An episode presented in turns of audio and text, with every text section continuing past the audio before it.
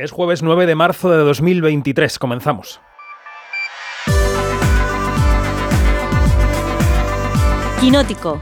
Cine, series y cultura audiovisual con David Martos. Quinótico.es. Recta final de cara a los Oscar que se celebran este domingo y como no hay campaña sin polémica, ayer nos sorprendía un post en la cuenta de Instagram de la actriz Michelle Yeoh en el que se compartía un artículo de la revista Vogue que pedía abiertamente el voto para ella como mejor actriz. Decía que Kate Blanchett ya tiene dos estatuillas y que la victoria de la protagonista de Toda la vez en todas partes no solo sería merecida, sino que sería conveniente en aras de la diversidad. Venía a acusar de racismo a la Academia de Hollywood prácticamente. Después de todo lo que pasó con Andrea Riseborough y su candidatura, vaya con la categoría de mejor actriz protagonista. ¿eh? Lo que está claro, más allá de que haya habido un publicista con los dedos demasiado largos, como salchichas en redes sociales, es que las campañas al Oscar hay que revisarlas y quizá adaptarlas al siglo XXI. El reglamento de la Academia exige que no se hable mal de otros candidatos, otras candidatas, pero ¿cómo? ¿Dónde? ¿Cuándo se habla mal? Será uno de los temas importantes de este programa que empieza ya. Soy David Martos y esto es Quinoteco. Arrancamos como cada jueves nuestro Quinótico semanal con una entrevista. Ahora os recuerdo que todos los contenidos de Quinótico están en quinótico.es, primera con K, segunda con C, y que en todas las redes sociales habidas y por haber, inventadas hasta ahora por el hombre, somos Quinótico y las letras puestas en el mismo sitio, o sea, la K donde va la K y la C donde va la C. Pero lo dicho, comenzamos con una entrevista. En 2019 debutó en el largometraje con La Inocencia, que tuvo muy buenas críticas. Luego ha dirigido episodios de la serie Vida Perfecta y del universo Élite. Y esta semana regresa a la cartelera con una comedia, con su segunda película. Es Lucía Alemán y esta comedia se llama Maridos. Hola, ¿necesitas ayuda? No, lo de ponerme en medio de la carretera es un truco que uso para conocer gente. Me gusta tu humor. Ya son 125 los heridos de vida. Mi mujer ha tenido un accidente esquiando. Tu mujer estaba en el alud. ¿Tienen juntos? No, no, no. Mi mujer también está ingresada. Laura Sánchez. Venga, hombre. Eh, no, no, no, está bien. Hay dos Laura Sánchez. Laura Sánchez y Laura Sánchez. Oh, no, No, esa no no es es la mi mía, mujer, mi mujer la es esta. ¿Cómo? Lucía Alemán, buen día, buenos días. Hola, buen día, ¿qué tal? Muy bien, ¿cómo estás? ¿Cómo te va la vida? Bueno, ahora te diría que un poco agotada, ¿eh? ya, la promoción es lo que tiene. la promoción es lo que tiene. Pero muy contenta, muy contenta. Bueno, mañana estrenamos, o sea, esperemos que vendamos muchas entradas, que nos lo merecemos, Jolín. Es el final de un, de un camino largo y tortuoso. Oye, em, los oyentes y las oyentes de Quinóticos sabrán que Lucía Alemán es una directora que debutó en el largo con La Inocencia hace ya cuatro años, si no me equivoco, en el 19. Em, ¿Y cómo ha sido el camino hasta esta segunda película, Lucía? ¿Ha sido fácil, difícil? Eh, te, has ¿Te ha puesto a prueba? Eh, ¿cómo, cómo has estado estos años? No sé, fácil, no, nunca hay nada en mi vida, no. Eh, a ver, pues después de la inocencia vino una pandemia, después hice un capítulo de Vida Perfecta, esta serie tan guay de Leticia Sí. Dolera, y, y ahí me llamaron, me llamaron para hacer maridos, eh, y luego, o sea, me llamaron como un año, pero yo tu- tuvimos que esperar aún al año siguiente, no es que me llamaran para entrar ya, ¿sabes? Sí, y sí. luego de- y después y después de decir que sí a maridos cuando maridos estaba un poco en stand-by porque se tenía que rodar en invierno por el tema de la nieve ahí hice élite Mm, o sea que has compatibilizado series con la preparación de este proyecto. Yo no sé, em, porque claro, viendo La Inocencia y Maridos, supongo que habrá puntos de conexión, pero a lo mejor no son muy obvios.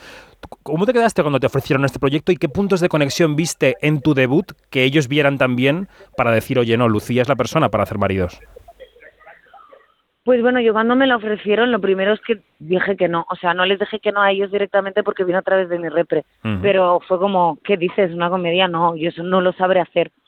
Lo que pasa es que claro mm, bien aconsejada estuve y luego mirando el proyecto era como no sé cómo decirte, como la un- una gran oportunidad, ¿sabes? O sea, un proyecto con un presupuesto decente de Mediaset, Paco León ya estaba dentro del proyecto, me leí el guion y el guion estaba muy bien escrito, que eso es primordial, o sea, obviamente ese guion no hubiera Claro, estado bien, claro. nada que hacer. Y justo eh, me, me bueno, me reuní con ellos como por Zoom, con los productores, y justo les hice esa pregunta, o sea, en plan, ¿por qué me habéis llamado a mí? Es que no lo entiendo. es que no lo entendía, es que no me parecía como surrealista. Y nada, pues lo que me contestó en Eco fue que, que la inocencia era como muy fresca, ¿no? Que dentro de todo, o sea, no era como un dramón como desde el pesimismo o desde el dolor, ¿no? Que era como algo muy fresco, muy, en realidad era como optimista Ya, ya. que, mm, que había escuchado en una entrevista mía que yo dije que quería hacer algo radicalmente diferente y que por los niños. Mm, interesante, ¿eh? Interesante. Me parece interesante que los productores estén atentos a nuestras entrevistas para, Mira, para lo que se dice en estos casos, ¿no? Ellos están atentos a todo. Pues al final de la entrevista te preguntaré qué quieres hacer después para ver si te llega el siguiente proyecto a raíz de esta llamada. O sea que piensa bien lo que vas a contestar. Em, tú misma dices que era una oportunidad, que era un guion eh, muy bien escrito de Pablo Alén y de Breixo Corral, por mencionar a los guionistas. Em, y luego, claro, has tenido un reparto que es un reparto de primera división en el cine español, ¿no? Paco León, Ernesto Alterio, Celia Freijeiro también. Em, ¿A ti esto te daba respeto, te daba alegría el hecho de poder probarte en este terreno de actores que ya están como muy consagrados? ¿Cómo te, te aproximaste a ellos? A ver, es que claro, es lo que lo que tú has dicho me ha encantado, o sea, esa es una peli de primera división. Entonces, esto pues siempre acojona, ¿no? Eh, yo, o sea, yo si- sinceramente nunca cogí el proyecto como con alegría, siempre lo cogí como con miedo, siempre fue como algo como, wow, o sea, tengo que hacer esto porque me parece que es una oportunidad, o sea, es como el tren pasa una vegada y una vez y ahora está pasando y no lo puedo dejar escapar y lo que me ha pasado es como de una suerte tremenda, o sea, gracias, pero siempre, te- o sea, siempre era como, guau, guau, o sea, esto puede salir bien, pero esto puede salir muy mal. Claro, claro. Lo que pasa que, claro, sí es cierto que el hecho de que de tener este elenco, pues te da seguridad, ¿no? También, o sea, por un lado me, me daba inseguridad en plan, bueno, disimula un poco tus carencias porque les estás dirigiendo, ¿no? Pero por otro lado, había un punto como de ellos van a defender a muerte lo bueno, o sea, ellos no van, o sea, van a estar ahí para que esta peli sea buena y ellos son unos maestros de la comedia, entonces confía, ¿sabes? Claro. ¿Y, y y has encontrado hilos en común? ¿Has encontrado similitudes entre dirigir a un actor o actriz que acaba de empezar o incluso no es profesional con dirigir a gente que lleva muchos años? Es decir, ¿hay cosas que se comparten en ambos procesos? A ver, yo en mi caso, eh, a la niña mayor, a la pequeña no, porque la pequeña iba totalmente a su bola, eh, pero a la niña mayor sí que la dirigí como a Carmen Arrufat, más o menos. O sea, ella era una niña y entonces, claro, eh, todo era diferente, pero sí que era como este proceso. Eh, a los adultos, no, a los adultos, los adultos intelectualizamos mucho, cosa que, por ejemplo, con Carmen jamás hice. O sea, mm, entonces no, no, o sea, sí, claro, siempre hay similitudes porque vamos al mismo sitio, ¿no? Pero con, con los consolidados, digamos, eh, va como más desde el pensar, el hablarlo, el, el racionalizarlo y ellos ya sabrán hacerlo, ¿no? Digamos. Y en el debutante va de, vale, cógeme la mano que yo te llevo. O sea, yo sé que Claro. yo sé que tú puedes, sabes llegar, o sea, yo sé que tú puedes llegar porque me lo has demostrado, pero quizá no sabes cómo, dam- dame que yo te llevo, ¿sabes? Entonces, Ujú. bastante diferente, la verdad. Totalmente. Bueno, por entrar al argumento de la película, em, dos hombres eh, están viajando hacia un enclave de alta montaña donde ha ocurrido una luz que ha sepultado a mucha gente. Hay gente en el hospital, herida, algunos conmocionados, otros que han perdido el conocimiento. Y estos dos hombres, al llegar al hospital, esto no descubrimos nada porque está en el tráiler, quiero decir que es una cosa que está clara en la película, se dan cuenta de que están casados con la misma mujer. Y ahí esta es la clave de la comedia que se desarrolla en Maridos. Y esos dos maridos son Paco León y Ernesto Alterio, como hemos dicho. Em, ¿qué- ¿Cuál fue realmente el reto para ti de la película eh, logístico? ¿no? Porque tú decías, es un presupuesto grande, es una producción mucho más grande que mi anterior película. ¿Dónde estaba el reto? ¿El reto estaba en que fuera en la nieve? ¿El reto estaba en justamente en que todo fuera mucho más grande? ¿Qué fue lo que te resultó más complicado eh, como directora, Lucía? Para mí el reto estaba en que a la vez, a la par que la comedia transmitiéramos un mensaje y, y habláramos de temas actuales y tuviera un punto de profundidad.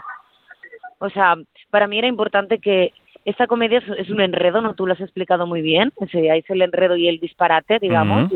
Incluso tiene puntos de, de comedia absurda. Sí, un poco surrealista, es verdad. Tienes toda la razón. Sí, totalmente. O sea, de hecho ya venía como con un referente tipo aterriza como puedas, o sea, ya venía así. Claro, ¿no? claro.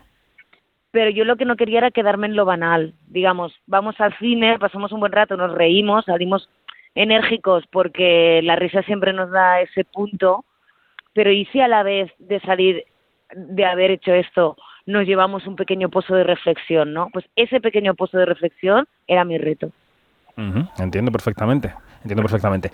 Oye, em, hay una tendencia en el cine español reciente a que se produzcan eh, debuts de directoras súper interesantes, como lo fue el tuyo, La Inocencia, y que de repente la gran industria, es decir, las grandes empresas, pues no sé, A3 Media, Mediaset en este caso, las grandes productoras, os capten y os encarguen proyectos que a ellos les interesa que dirijáis vosotras, porque venís con esa frescura que tú mencionabas, porque venís con otra mirada.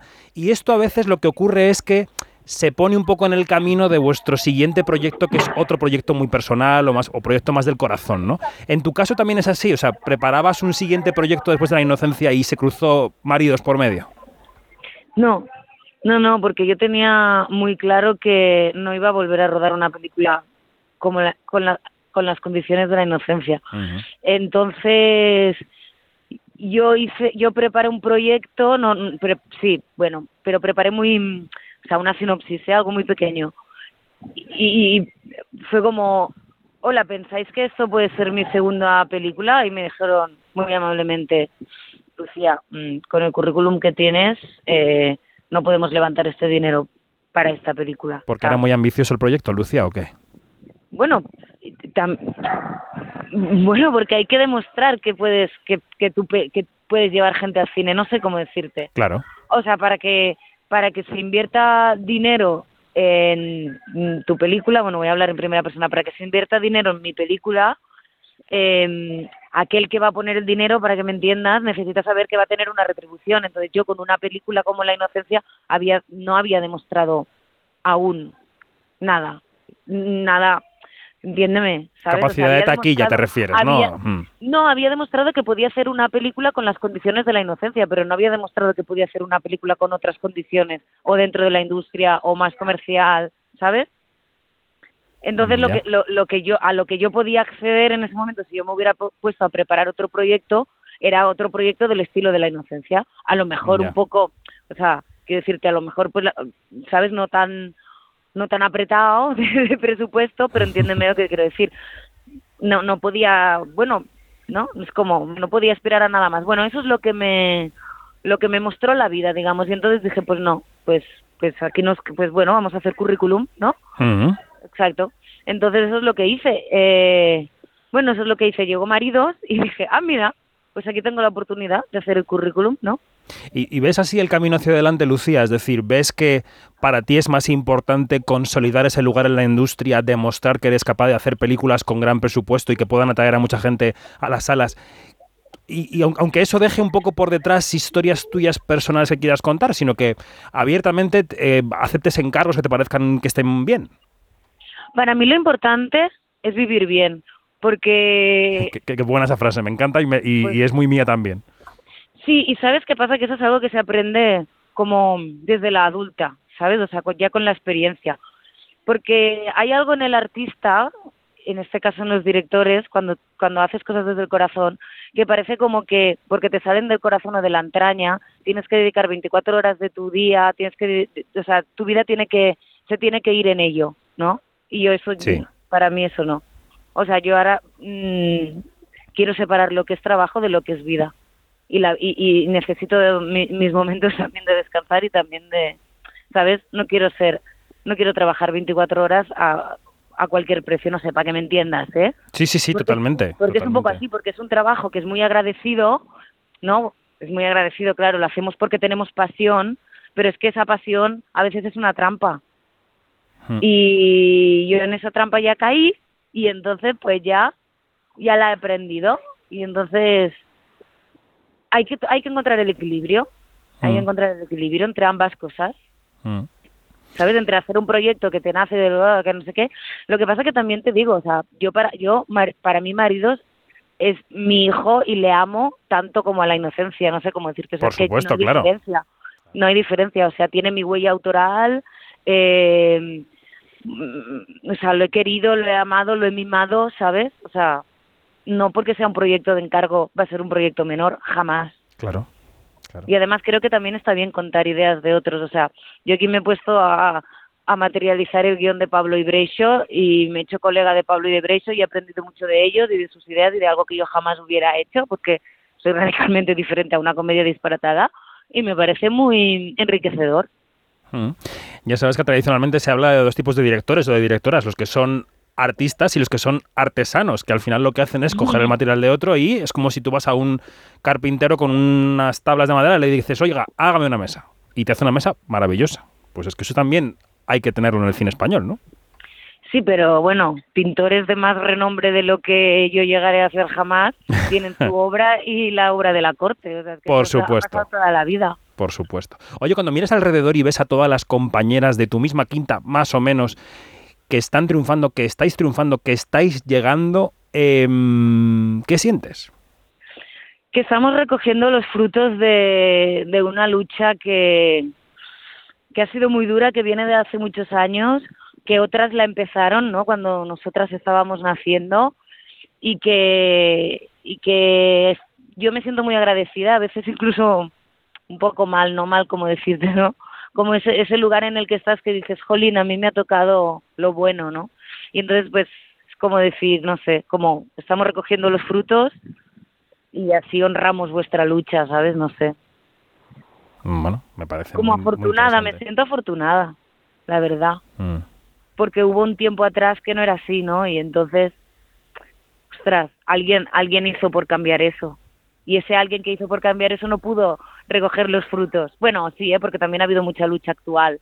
Sí, pero es verdad que es un poco se, se parece, es un poco una lucha espejo con lo que está ocurriendo con el feminismo, ¿no? Y con las diferentes generaciones de, de feministas, que unas empezaron la lucha y otras la continúan, y es, es así, ¿no? Mm, Es, es ley de vida. Claro, Es ley de es vida. ley de vida, es ley de vida. Bueno, pues vamos concluyendo la conversación. Ya te he dicho que te voy a preguntar como última cuestión, que, ¿dónde te ves en el, en el siguiente proyecto? ¿Qué género? ¿Qué? Porque igual alguien te escucha, no sé, podemos hablar de una peli de terror, podemos hablar de, de una peli de animación. De una peli de terror no creo.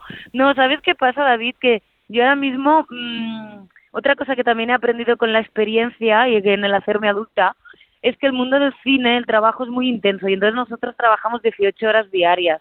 Y entonces esto solo tiene sentido si luego hay una, par- una parte compensatoria de descanso, ¿sabes? Empalmar Sí. proyectos es una barbaridad. O sea, yo si, em- si empalmo proyectos acabaré en un manicomio, te lo juro. Entonces, mi siguiente proyecto va a ser mm, poder tomarme un tiempo como para dije, o sea, para ya decir, vale, marido ya ha volado, eh, a ver, vuelvo a mi casa, tomemos un descanso y luego vemos hacia dónde me redirige la vida. Pero te digo una cosa, sí, ahora sí, eso sí que lo sé, quiero, quiero ser guionista. Oye, está muy bien. Sí, me gustaría, o sea, encargo de guion, por ejemplo, ¿sabes? O sea, no te digo de... O sea, obviamente quiero escribir mis pelis, pero como que pasito a pasito ya veremos, o sea, no quiero escribir, no quiero ponerme en mi casa a escribir un guion de gratis y luego tener que venderlo, es lo que hemos hablado antes. Sí. O sea, yo si trabajo es porque hay un dinero y si no, pues no trabajaré. O sea, trabajaré en donde, ¿no? Porque es que si no, pobre ya lo he sido toda mi vida. Ah. Entonces, nada, pues eso, eso. Que Me apetece escribir guion. Estar en casa escribiendo, porque rodar es muy intenso. Pues oye, Lucía, buen estreno de maridos, buen descanso después y ya sabes que el descanso eh, da muchos frutos en la cabeza para que se te ocurran ideas y surjan nuevos guiones, así que Eh, exacto, una cosa va la relacionada con la otra. ¿eh? Ahí has dado en la clave, eso es muy importante. Un beso enorme, Lucía Alemán, directora de maridos, gracias. Gracias a ti. Adiós, adiós. Chao. Nosotros abrimos ya el observatorio de Quinótico. Quinótico, Observatorio en Bremen.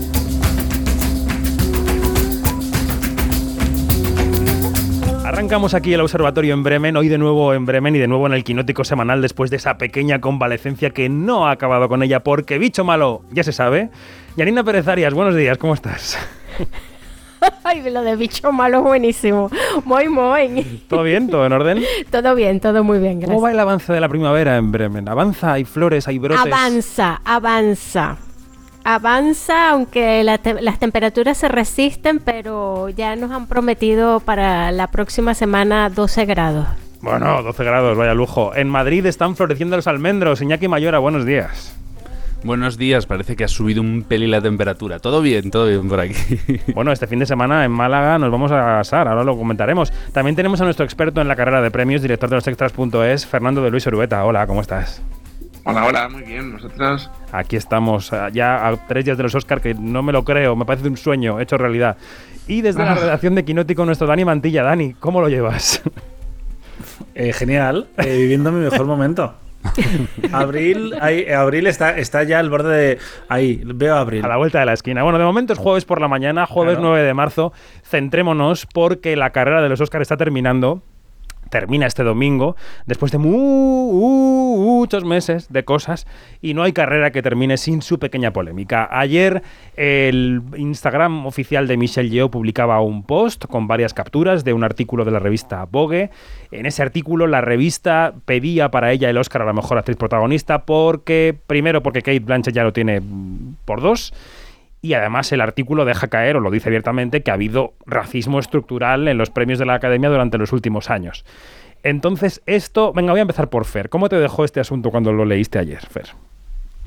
Pues muy preocupado porque la academia es muy estricta con las violaciones del reglamento de promoción y bueno, aunque es verdad que, eh, que Michelle Yeoh o quien fuera en su nombre publicó un artículo completo y no un extracto, pero no- también es verdad que ahí se dice, eh, se, bueno, se, se pide el voto eh, a favor de Michelle y en contra de Kate Blanchett, algo que está prohibido expresamente por las reglas de promoción de los Oscar y es una falta muy grave.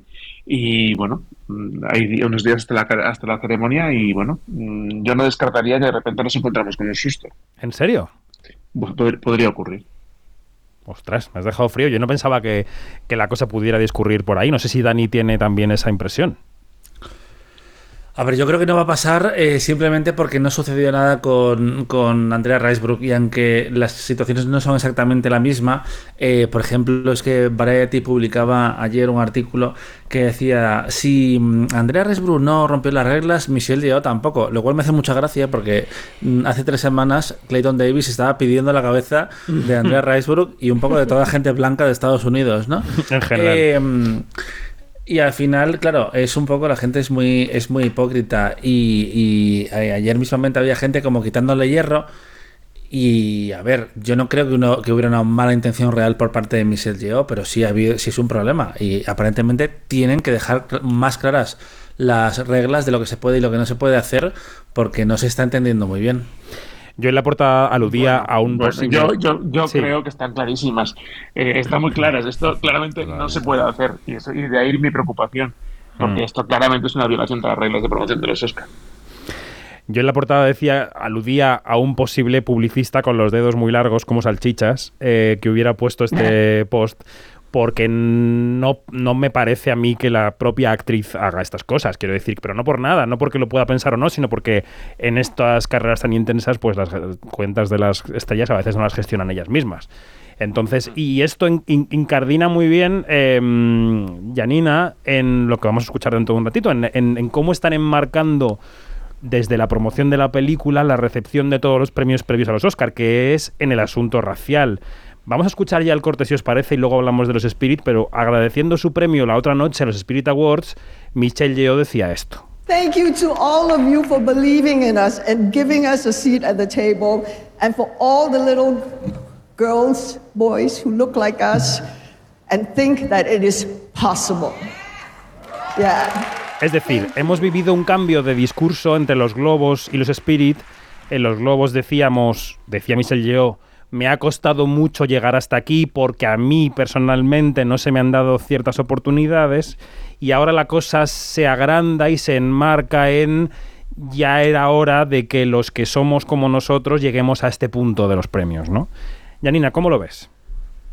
Bueno, ese cambio de discurso es importante porque, claro, eh, es cierto que eh, de- eh, el yo, el yo que ella, que ella representa a una persona no blanca, eh, en el seno de, de- de Hollywood y, y digamos que en las grandes ligas de, de los premios, pues es como un, porta, un, un al- un altavoz para, para estas otras personas que son como ella. Y allí en ese saco metemos todo lo que llamamos diversidad, Sí. ¿no? Porque, claro, este, que entiende, mm, que lo he visto mucho en Twitter hoy, de, de, pero Michelle Yeoh es blanca. Michelle Yeoh no es blanca, como Antonio Banderas no es blanco según los parámetros de lo que es blanco o no de la academia. Entonces, claro. Para sus em, oportunidades vitales no son blancos, claramente. Exactamente.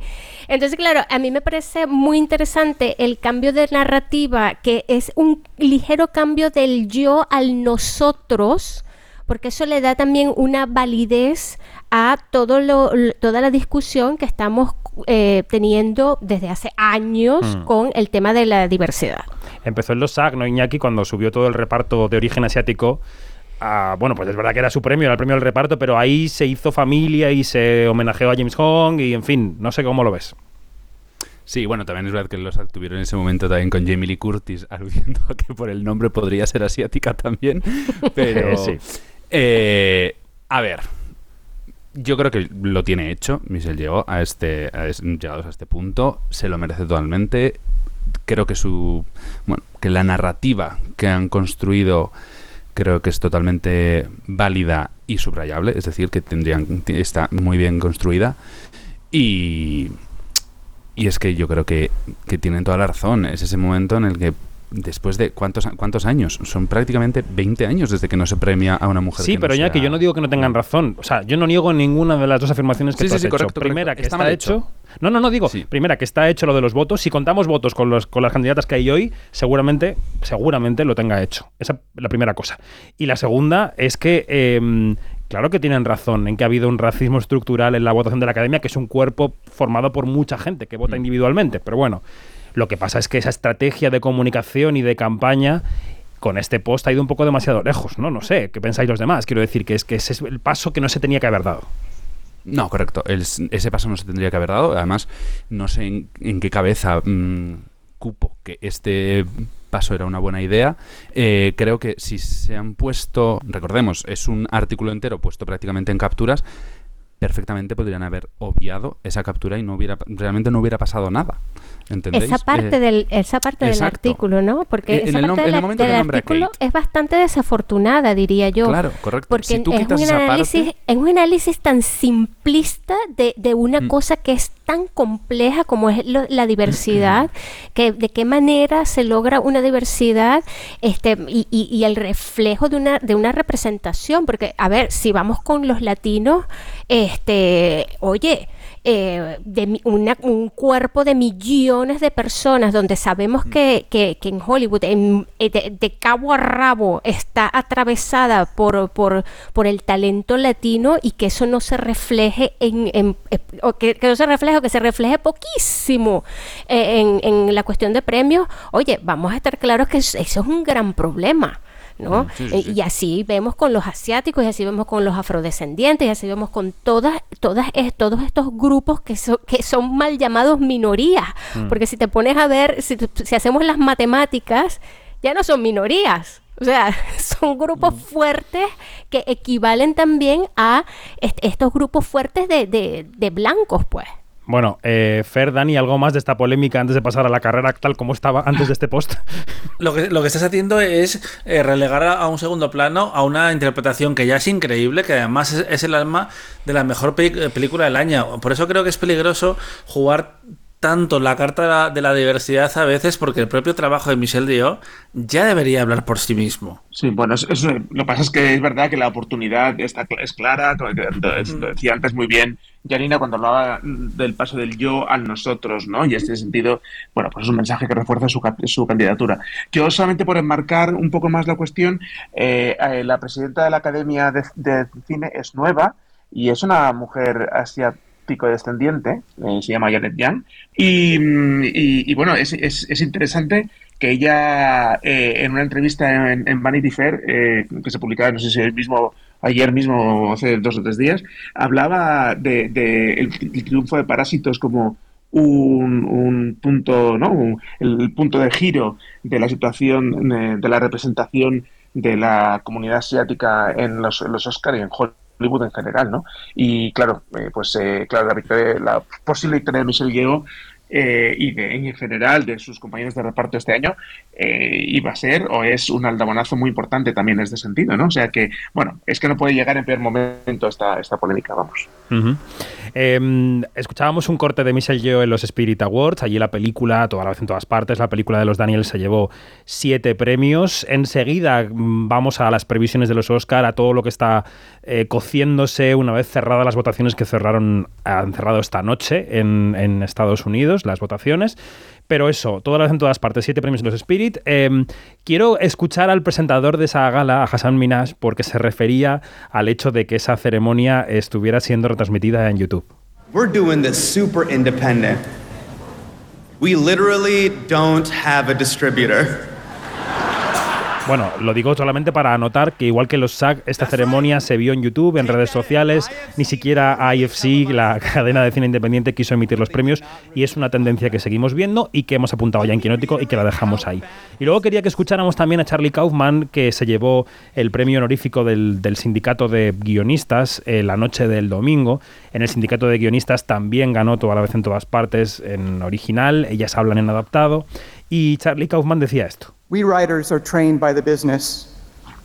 We are trained to believe what we do is secondary to what they do. We are trained to do the bidding of people who are motivated not by curiosity, but by protecting their jobs. Bueno, y había vítores porque decía que, que los guionistas se habían visto siempre supeditados a los productores que no miraban por el, por el arte, sino por preservar su silla, ¿no? Son un poco los sonidos de la semana, en esta semana previa a los Oscar, en la que, bueno, pues esta noche es la cena de nominados, a la que no va a ir Michelle- Jamie Lee Curtis porque dice que se acuesta pronto, eh, y que eh, a la que llega, ceremonia a la que llega toda la vez en todas partes como gran favorita. Eh, Dani, ¿es así? O sea, en este punto, a jueves 9 de marzo, toda la vez en todas partes va a ganar los Oscar. El otro día se desató el caos más absoluto cuando Deadline eh, publicó la primera apuesta de los medios principales de Estados Unidos y su, su apuesta era eh, si novedad en el frente. Y claro, recordemos que, eh, como hemos visto con todo el caso de Michelle Yeoh, eh, en Estados Unidos hay un fenómeno popular y digital en torno a, a todas, en todas partes muy potente y la gente se volvió un poco loca y volvió a tirar de estadísticas que este año no, se, no deberían de servir de mucho en el caso de la alemana, porque claramente es un, es un fenómeno que ha nacido tarde, se quedó fuera de todos los gremios, después ha tenido nueve nominaciones a los Oscar y ganó siete BAFTAs. Aún así, eh, me cuesta creer que una peli alemana, eh, que además nace a rebufo de 1917, que perdió el Oscar, eh, vaya a ganar el, el premio a mejor, a mejor película. Netflix está eh, haciendo una campaña brutal. De hecho, estaba comentando esta semana yo con Luis Martínez que me dice: eh, Estoy suscrito a muchas newsletters, entre ellas la de Quinótico, y eh, me llegan muchísimos anuncios de si no voy a hacer de frente. O sea que la campaña Netflix lo está intentando en el último momento. Pero eh, no sé, yo voy a apostar eh, a casi todo lo principal, a toda vez en todas partes. Quiero Ay, creer. ay, Fer, eh, ¿qué dicen las papeletas preferenciales? ¿Qué va a ocurrir el domingo? Pues a saber lo que dicen los papeletas preferenciales. Ese es el Claro. único misterio que tenemos, ¿no? Eh, a ver, eh, todo indica que toda vez en todas partes debería ser la ganadora mm, obvia de esta noche, ¿no? Lo ha ganado prácticamente todo en todos los gremios precedentes. Y, mm, y- y bueno, es una película suficientemente outsider, pero al mismo tiempo suficientemente industrial como para encontrar ese punto de equilibrio. A mí me parece que tiene una cosa en contra y es la propia fortuna de la academia. Es decir, em, la, la academia, el, triunfo de todas en todas partes sería maravilloso para, para los Oscars, porque creo que es de toda la lista de nominadas la película de 2023, o sea, la película que habla de su tiempo, al ritmo de su tiempo. Cuando nos preguntamos, ¿cómo será el cine de lo que, que verán los, los chicos que están en TikTok, que, que consumen tan rápido, ¿no? Pues, eh, y- o sea, esta película tiene la respuesta, ¿no? Eh, y además habla de los temas de, de hoy en día, de los grandes temas de nuestro tiempo, ¿no? Eh, de la soledad, de la confusión vital, de, ¿no? de, de- de estar tan asonados. Entonces, mm, claro, la, la academia es tan, eh, a veces tan mala sombra, la pobre, sin, sin intentarlo, que es posible que la dejen escapar. Pero lo normal es que ganara y es lo bueno para la academia que gane. Bueno, pues a ver qué pasa. Janina, ¿qué- ¿a qué os huele Iñaki? ¿A qué os huele la noche de los Oscars del 12? Huele que va a ser larga. Eso empezando siempre. por ahí, empezando por ahí. Este, de verdad, eh, y, y claro, eh, aunque vaya, vaya a haber varias sorpresas, que, que bueno, que lo vimos en, en, en- en- en los últimos dos, eh, dos entregas de premios, eh, que decir, como que, ¿qué? Ganó Mich- Michelle Yeoh y no ganó eh, Kate Blanchett, ¿qué pasa aquí? Eh, entonces, claro, eso es eh, como que un indicativo a que, a que, a que todo pu- puede ser posible. Em, en cuanto a lo que dice Fernando, es súper acertado. O sea, este, mm, todo lo ves en todas partes. Es una, es la- una película que si, se, que si los votantes han perdido la oportunidad de premiarla, porque habla de, de- de todo lo que ha dicho Fernando, pues es una oportunidad mm, eh, de verdad perdida. Sería una oportunidad perdida no premiarla. Y, y claro, eh, yo tengo mis conflictos con, eh, con Sin Novedad en el Frente porque porque a pesar de, de ser un prodigio de, de- en cuanto a su hechura, a su realización, pues eh, es algo de, de, oye, Le falta un este, poquito de alma a la película. Vamos, exacto, es muy, es muy perfecta para, para, para todo. O sea, no sé, no me, no me, a mí de verdad que, que, que no se puede decir que la disfruté, pero sí este, tiene un gran valor esa película, pero no, no es una película que, que nos hable en el 2023 eh, de, de todo lo que queremos escuchar, ¿no? Bueno, pues antes de pasar a otras noticias de la semana que nos va a contar Iñaki enseguida, vamos a dejar aquí apuntado que el señor Mantilla y yo, y más adelante en la semana también Fernando, nos vamos al Festival de Málaga, edición número 26, en la que participan películas que ya han pasado por Berlín, como 20.000 especies de abejas, como Matria. También se estrena lo nuevo de Elena Trapé, Els Encantats. Son las películas que más se esperan del festival, aunque siempre hay otras joyitas. Se espera mucho también del chileno Matías Vice. Yo no sé, eh, Dani, si ya has hecho la maleta, llevas las bermudas para bañarte, va a hacer muy buen tiempo, ¿cómo, la cosa cómo va?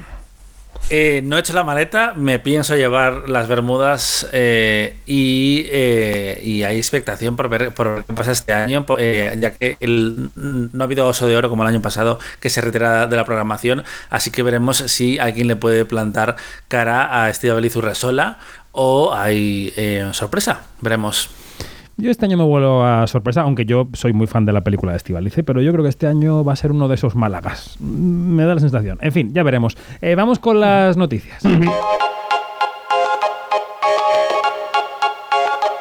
Quinótico, lo que tienes que saber. Y creo que hoy Iñaki tiene preparados cuatro titulares y luego comentaremos alguno de ellos. Venga, Iñaki, dale. Bueno, así cuatro, a lo loco. bueno, lo primero es que el cine español eh, va a ser el invitado de honor en el, bueno, en el mercado de Cannes, eh, como ya se ha anunciado esta semana. Además, bueno, como segunda noticia de la semana tenemos que Avatar, la segunda parte, eh, pasará primero por, por el alquiler antes de verse de forma gratuita en VOD y se verá en otras plataformas que no es solamente Disney Plus. Y luego, pues una noticia que saltaba, si no me equivoco, el martes, es que, bueno, finalmente va a ser Netflix el que adaptará el documental El Agente Topo eh, y lo convertirá en una serie de ficción que todavía no nos han dicho cuándo llegará. Y por último, pues tenemos todo ese por Ted Danson, que no lo hemos dicho. Cierto, perdón. Y por último tenemos ese, estos esos cambios, ese revolcón que ha habido en el futuro de la saga Star Wars después de bueno, las últimas cancelaciones y de, bueno, de los estrenos que va a haber este año. Que al pope de Marvel, vamos, a Kevin Feige le han quitado el juguete de hacer una película de Star Wars de momento. Correcto. Y Patty Jenkins De también a la estantería. Eh, Janina, de este menú de cuatro noticias, ¿cuál querrías comentar? ¿Cuál te interesa más? ¿Qué, qué te gusta comentar de esto? Uy, uy, uy, uy. A ver, a mí me, me dejó me dejó con la boca abierta lo de El Agente Topo será una serie de televisión para, para Netflix. O sea, por favor.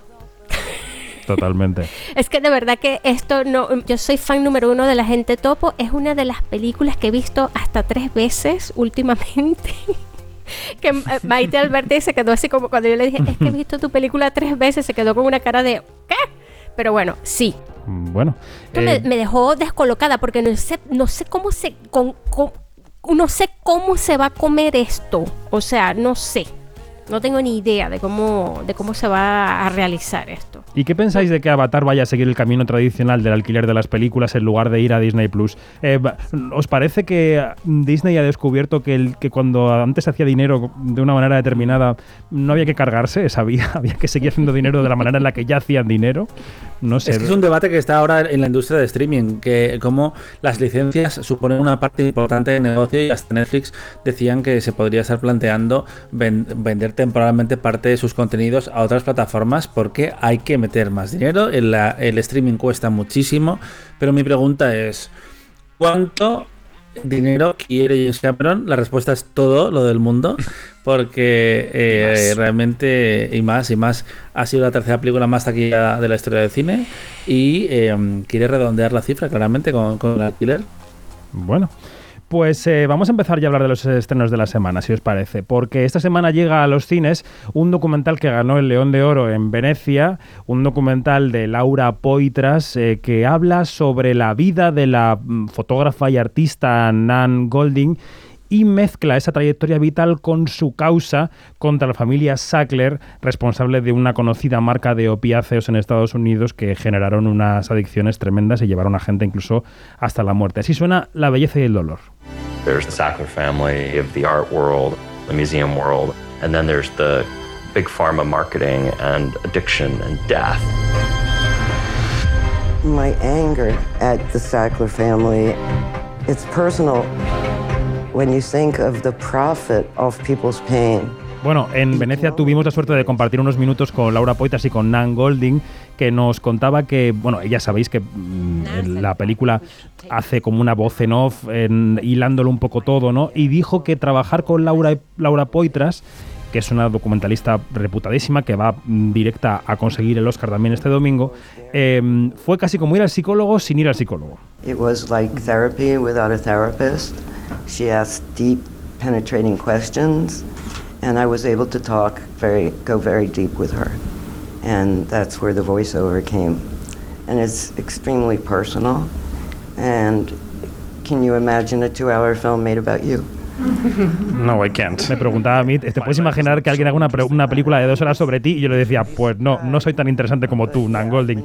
Y entonces ella decía, pues imagínate cómo me quedé yo. Pues así estuvimos los dos hablando.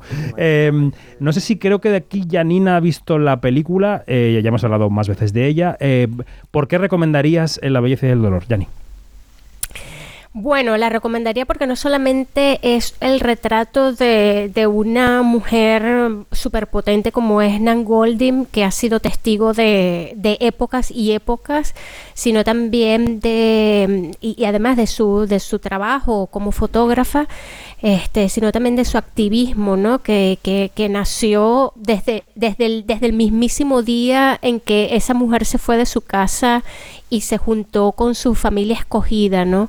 Entonces, em, desde allí nace una Nan Golding que es activista y que, y que luego eh, vemos que, que lucha con- contra, contra el mismo Goliat que, que es la, esta familia eh, de los fabricantes del Los Oxycontin. Sackler. Los. Sackler. Bueno, otro estreno de la semana es El Caftán Azul, película de Mariam Touzani que ya dirigió Adam y que suena así.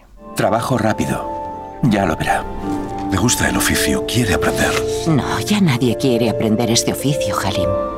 La perfección de los arcos. 50 años y están igual.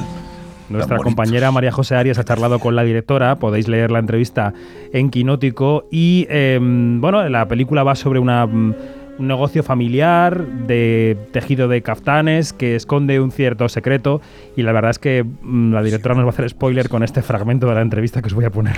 Y ante todo para mí es una película que habla de amor, que habla de amor de, una manera grande, de, de- de un amor que de diferentes amores, de diferentes maneras de amar, de la libertad de amar, ah, como uno quiere y quién uno quiere. Ahí va, por ahí va la cosa. Fue una película que llegó a la shortlist de los Oscar, a mejor película internacional, y que la, bueno, ya decía en la entrevista que la eligió un organismo independiente en Marruecos y que hayan elegido esta película dirigida por una mujer y que hable de amores libres y no convencionales, pues es una buena noticia a su juicio y al mío también. También se estrena la nórdica Sick of Myself, esa película que, a la que hemos dedicado esta semana un, un podcast. Eh, Janina, ¿por qué hay que ver Sick of Myself?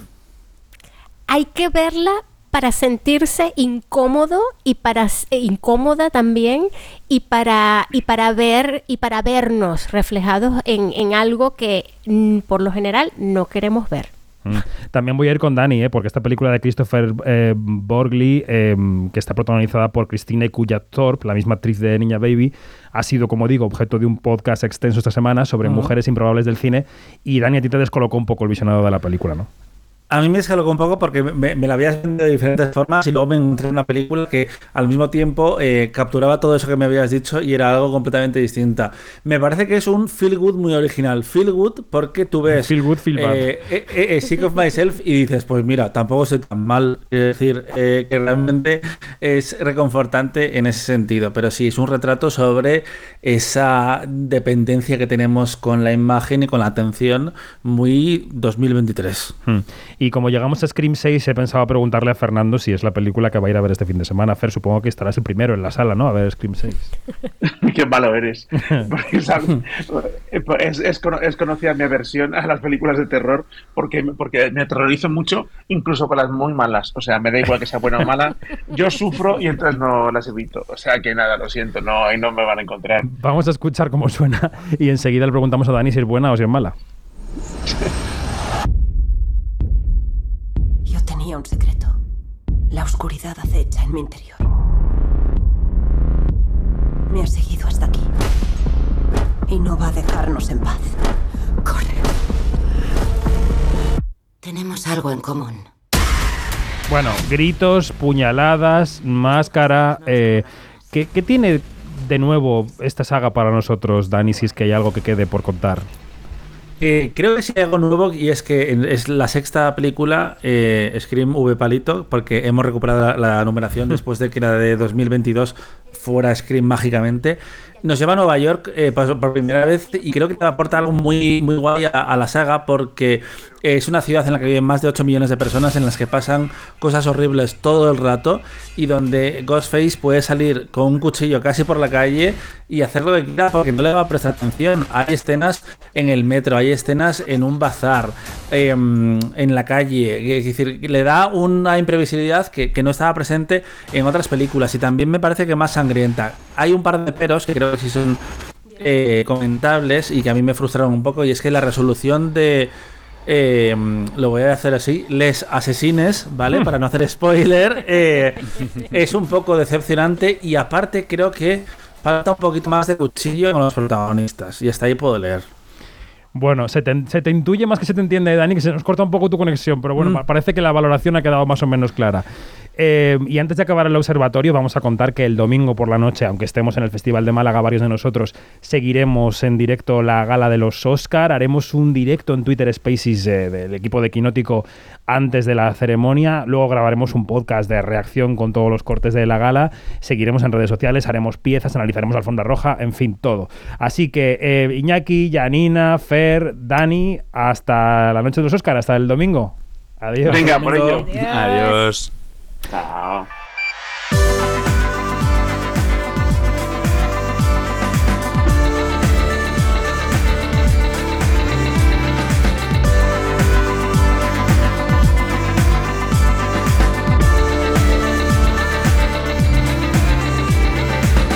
Nos vamos más información en quinótico.es o en nuestras redes sociales donde somos Quinótico, primera con K y segunda con C. A los mandos técnicos ha estado Juanma Frasquet, gracias. Nosotros nos vamos hasta la semana que viene. Adiós.